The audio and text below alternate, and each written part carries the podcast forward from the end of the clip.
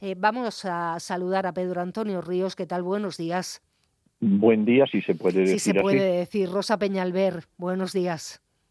Buenos días. Y a Juan Ramón Calero, ¿qué tal? Buenos días.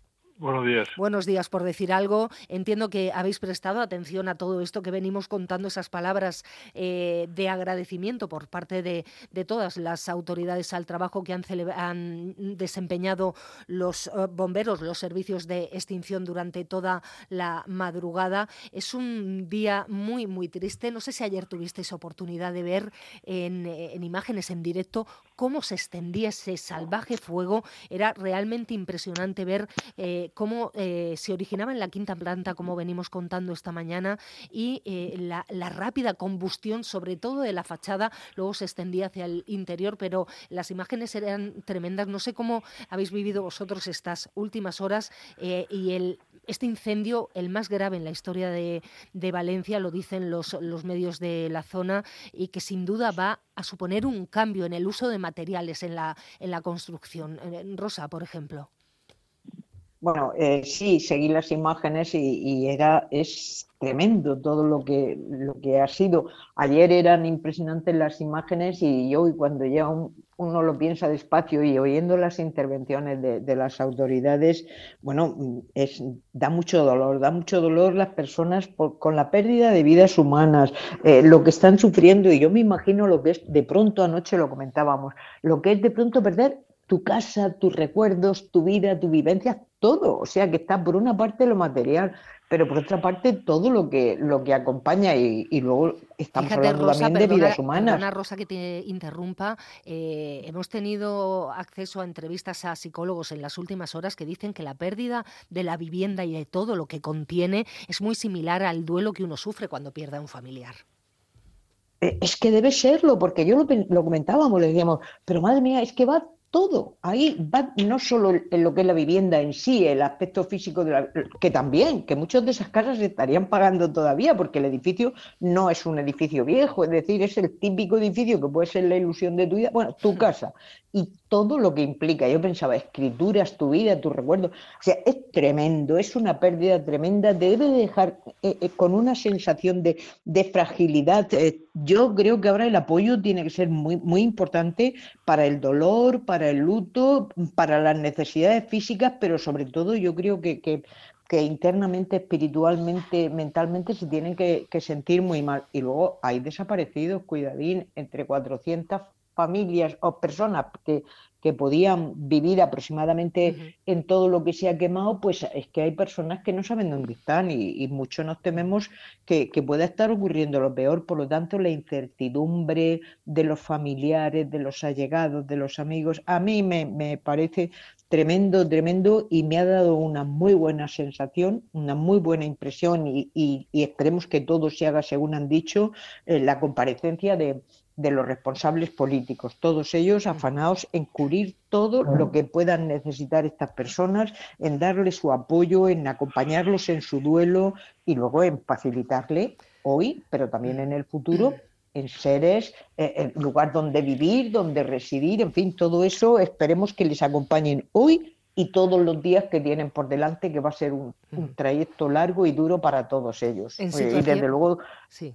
Claro, el resto tenemos que expresar nuestro apoyo y acompañarles en, en su dolor y en sus pérdidas de, todo tipo, porque las pérdidas no solo eh, son Rosa, materiales. Rosa, eh, Juan Ramón la, y, Pedro, la, en estos momentos, en situaciones tan dramáticas como estas, es cuando el ser humano demuestra lo, mejor de lo que es capaz. Eh, las muestras de solidaridad se manifestaban desde el primer momento, primero los vecinos, luego las empresas valencianas aportando pues cada una lo que puede y destacaba Rosa y Juan Ramón, no sé cómo lo has eh, percibido tú ese, ese empeño de colaboración entre las diferentes administraciones para atender lo primero a las personas en sus necesidades más inmediatas, aunque también se trabaje ya en una solución a más largo plazo, porque esta gente va a necesitar un sitio en el que vivir.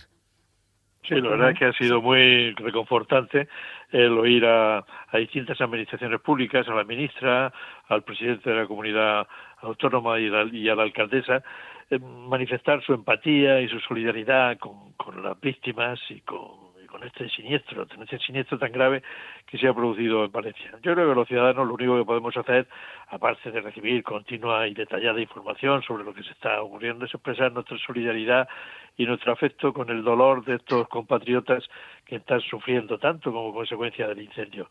En su momento habrá que determinar cuáles han sido las causas del incendio y este dolor inmenso del pueblo de Valencia y del pueblo español en general eh, nos permite quizás comprender un poco más lo que se estará sufriendo en Ucrania y lo que se estará sufriendo en la franja de Gaza, eh, que, que, donde todos los días se están ocurriendo tragedias de este tipo. Y por lo tanto, esa, esta sensibilización que adquirimos como consecuencia de este incendio que nos afecta tan de cerca, pues debería hacer que acentuáramos también nuestra solidaridad con los pueblos de todo el mundo que están sufriendo. Pedro.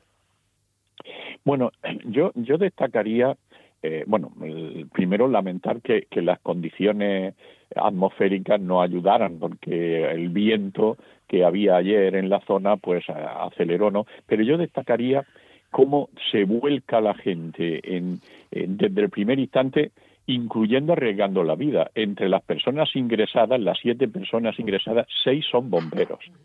Es decir, mm, eh, eh, se vuelcan al margen de medir tu riesgo, ¿no? No se sabe hoy cuándo van a poder volver a recoger o a, entrar al edificio porque no se sabe sobre la seguridad de ellos. Pero ellos se esta mañana, Pedro, eh, se barajaba la posibilidad, el edificio está absolutamente carbonizado, no se descarta que pueda colapsar, que pueda venirse abajo. Hay que, eso, eso, para que eso ocurra, seguramente va a pasar bastante tiempo. Tienen que asegurar la entrada primero primero de los bomberos para luego ver si hay algo que rescatar dentro, porque de las imágenes eh, aparentemente debe de quedar poco que no se haya visto afectado por las llamas. Pero, fíjate que eh, eso se, se sabe ahora, pero cuando llega sin medir todo eso, los bomberos se ponen mano a la obra. Lo último que han sacado ha sido un padre y a una hija. Es decir, a un riesgo de tu vida se vuelca la gente. Y luego la colaboración de todas las, automática de todas las administraciones. Lo que te transmite es que cuando hay una cosa de esta, no se mira de quién es la competencia, de quién es esto, se vuelca todo el mundo y se pone en marcha. Hay mecanismos, la tranquilidad de que hay mecanismos de respuesta, no hay para evitarlo a evitar el que no se usen determinados materiales eh, inúfugos eh, a la hora de construir, pero unas viviendas que apenas eh, son muy jóvenes, que están todavía en fase, en fin, muy, muy pronto, pues que haya tenido esa dimensión. Parece ser que hay un edificio muy similar en Londres que también sufrió una situación parecida. Bueno, pues vamos a aprender de ello. Pero ahora lo fundamental es atender y responder a la gente. Y eso se está notando. Es decir, la gente está notando que se han volcado en ello se han volcado en su realidad y el duelo va a ser largo porque el duelo es toda su memoria. Eh, todas las personas han perdido toda su historia, toda su memoria, en imágenes, en recuerdos, eh, porque ya no es el, valor de un objeto, es que ese objeto es el que mi madre me dio o el que yo fui con mi padre a no sé dónde, es, es toda tu historia, ha ardido mi vida, mi vida anterior, ¿no?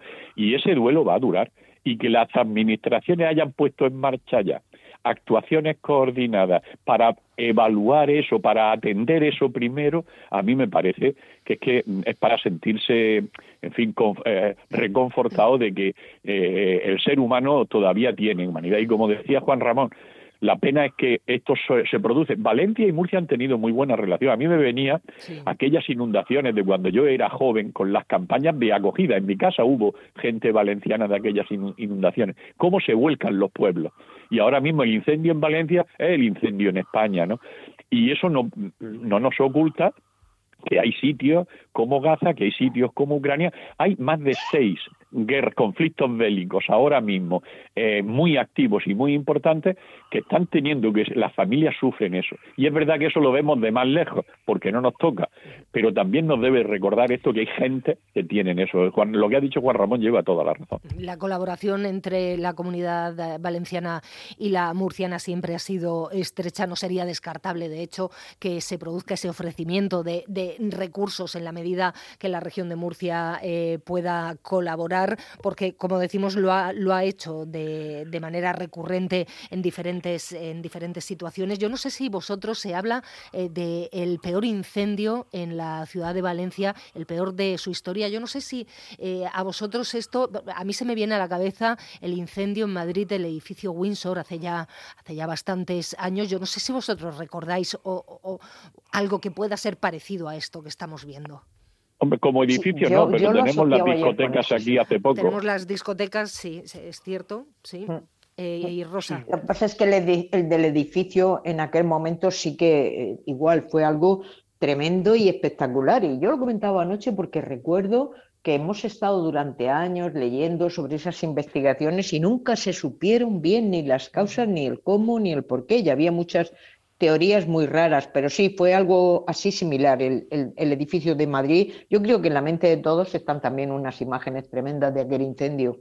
Y ahora yo creo la, la opinión que nos ha generado o la sensación que nos ha generado ver a todas las autoridades, ya sean autonómicas, la local, todos, estatal, eh, eh, hoy, eh, delante de, los medios explicando lo que se va a hacer, pues ha sido muy, muy agradable ver que, estaban trabajando conjuntas, ver que, están viendo cómo puede ayudar cada uno desde sus competencias y desde sus responsabilidades.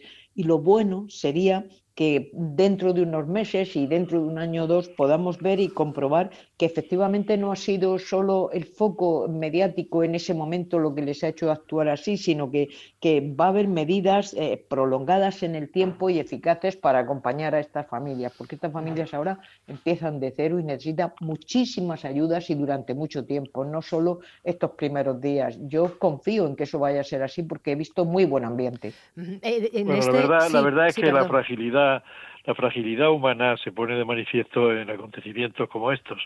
En la región de Murcia y en España y en general en el mundo entero estamos continuamente viviendo circunstancias dramáticas que se producen por los incendios forestales, que se producen por las inundaciones, que las hemos padecido en esta región, que las ha padecido Valencia también de una forma muy grave, y luego los terremotos, que aquí sí hemos tenido amargos recuerdos recientemente, bueno, relativamente recientemente, hace unos 10 o 12 años con los terremotos de Norca, pero que en Turquía, por ejemplo, han sido tremendos. O sea, el ser humano es frágil y es frágil a todos estos acontecimientos que se superan, ¿no? Los incendios se pueden evitar. Los incendios de las discotecas en Murcia se, se tendrían que no haber producido, ¿no? Porque, y por lo tanto, ahí las autoridades y las administraciones sí que tienen que estar vigilantes en que se cumplan las medidas de seguridad. Mire, por ejemplo, el ser humano está absolutamente indefenso con respecto a los terremotos, pero no es lo mismo un terremoto en Turquía que un terremoto en Japón. ¿Por qué? Porque en Japón, que es una zona sísmica muy importante, los edificios están construidos de forma que se evitan los problemas. No es lo mismo un incendio eh, en un edificio que está construido pensando en que los materiales que deben emplear no sean materiales fácilmente combustibles, sino ignífugos, que, y eso es lo que pueden hacer los, políticos en este momento. Lo único que podemos nosotros opinar como personas que hemos venido a este programa a hablar de política es de la responsabilidad que tienen los políticos para evitar que estos acontecimientos, que muchas veces son inevitables, produzcan graves consecuencias. Y yo creo que se deben extremar las medidas para que los edificios se construyan con medidas antisísmicas, con medidas antiincendios y que no se produzca un incendio tan voraz y tan dramático como el que hemos visto en las pantallas de televisión el día de ayer y hoy. Fijaos, Rosa, que eh, hemos escuchado en este informativo eh, y en las últimas horas eh, varias voces apuntando, una de ellas, por ejemplo, la vicepresidenta del Colegio de Ingenieros Industriales de, Valencia, hablando de lo inflamables que eran algunos materiales utilizados en la fachada que estaba totalmente cubierta de poliuretano, que es un material muy, muy inflamable. claro, hablamos de un edificio construido entre 2007 y 2008 eh, algunos expertos ayer decían, claro, es que eh, por aquella época eh, de este mm, material tampoco sabíamos tanto, no se conocían tantos detalles como sabemos ahora y, ya se está claro que este incendio va a suponer una revisión exhaustiva ¿no? de los materiales que, se emplean.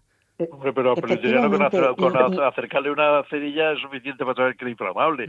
Tampoco se necesitan muchas pruebas. Sí, bueno, pero y además sí se sabía que el poliuretano era inflamable, claro que se sabía. Claro que sabes, Igual como todos los policarbonatos. Otra cosa es que se vendía como una cosa innovación, se vendía como una innovación, como una cosa nueva, moderna, porque eran unos pisos no baratos para aquella época. Eran una cosa innovadora, buena, moderna, y claro, no se medían los materiales y porque se, estaba separado de la fachada unos centímetros porque era la, toda la decoración que recubría la fachada que hacía que el edificio fuera diferente. Y entonces en aquellos momentos sí que se tenía dudas, sí o no, al poliuretano.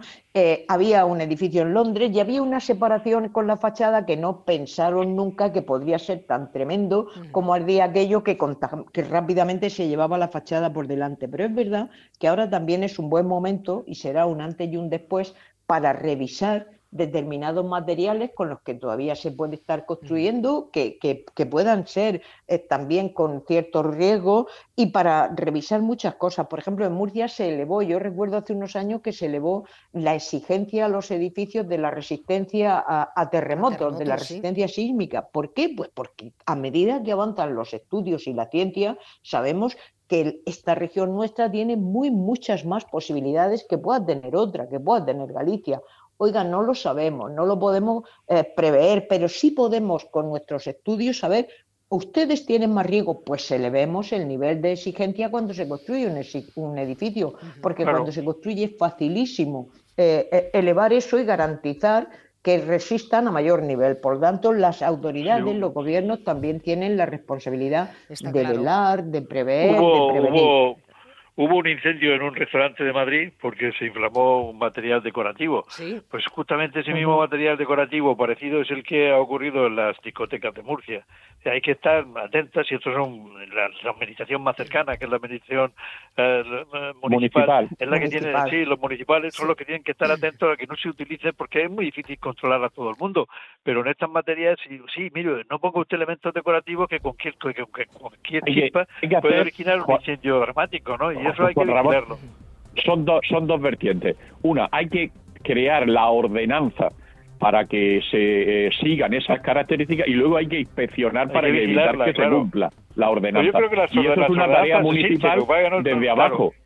Que se puede homogeneizar desde, la, desde las características que deben de tener a nivel de la comunidad, con otra orden o con una orden eh, o con una, eh, un decreto o con un y luego a nivel del Estado para en general para lo que son aprendizajes en todo el sitio, en todos los lugares, pues incorporarlo a, a las características de las viviendas modernas. En cualquier caso, lo que sí que es verdad es que esto mismo que se ha producido ahora, pensando en las personas, se debería de producir después, cuando se haya aprendido de esto, se haya sedimentado, el encuentro de las administraciones y los recursos para poder responder. Tú no puedes crear una ordenanza si luego no tienes una inspección y seguimiento. Está claro. Puede ser que no lo hagas al 100%, pero tienes que hacer muestras de todo lo nuevo que se presenta, cuando se presenta una solicitud de licencia de obra, pues tener en cuenta todo. Confiemos en que, en que eso sea así, Pedro. Os eh, tengo que despedir ya. Os, doy las gracias